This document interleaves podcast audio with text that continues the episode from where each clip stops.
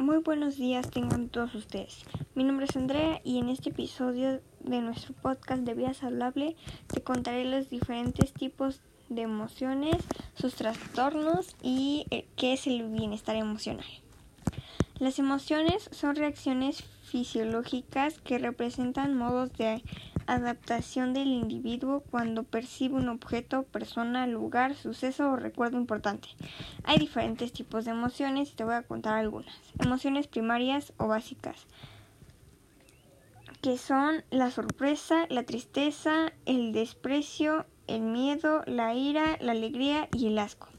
Emociones secundarias, que son tristeza, aversión, ira y anticipación.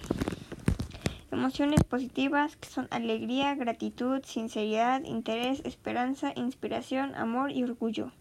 Y emociones negativas que son incomodidad, miedo, herida, enojo, frustración, decepción, culpa, inadecuación.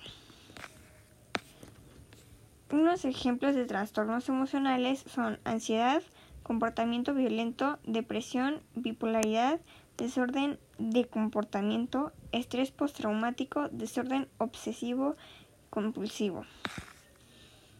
El bienestar emocional es el estado de ánimo en el cual nos sentimos bien, tranquilos, percibimos que dominamos nuestras emociones y somos capaces de hacer frente a las presiones del día a día, siendo la base para lograr una vida sana, feliz y plena. Bueno, ya para finalizar, podemos concluir que hay diferentes tipos de emociones y que hay trastornos emocionales y que es el bienestar emocional.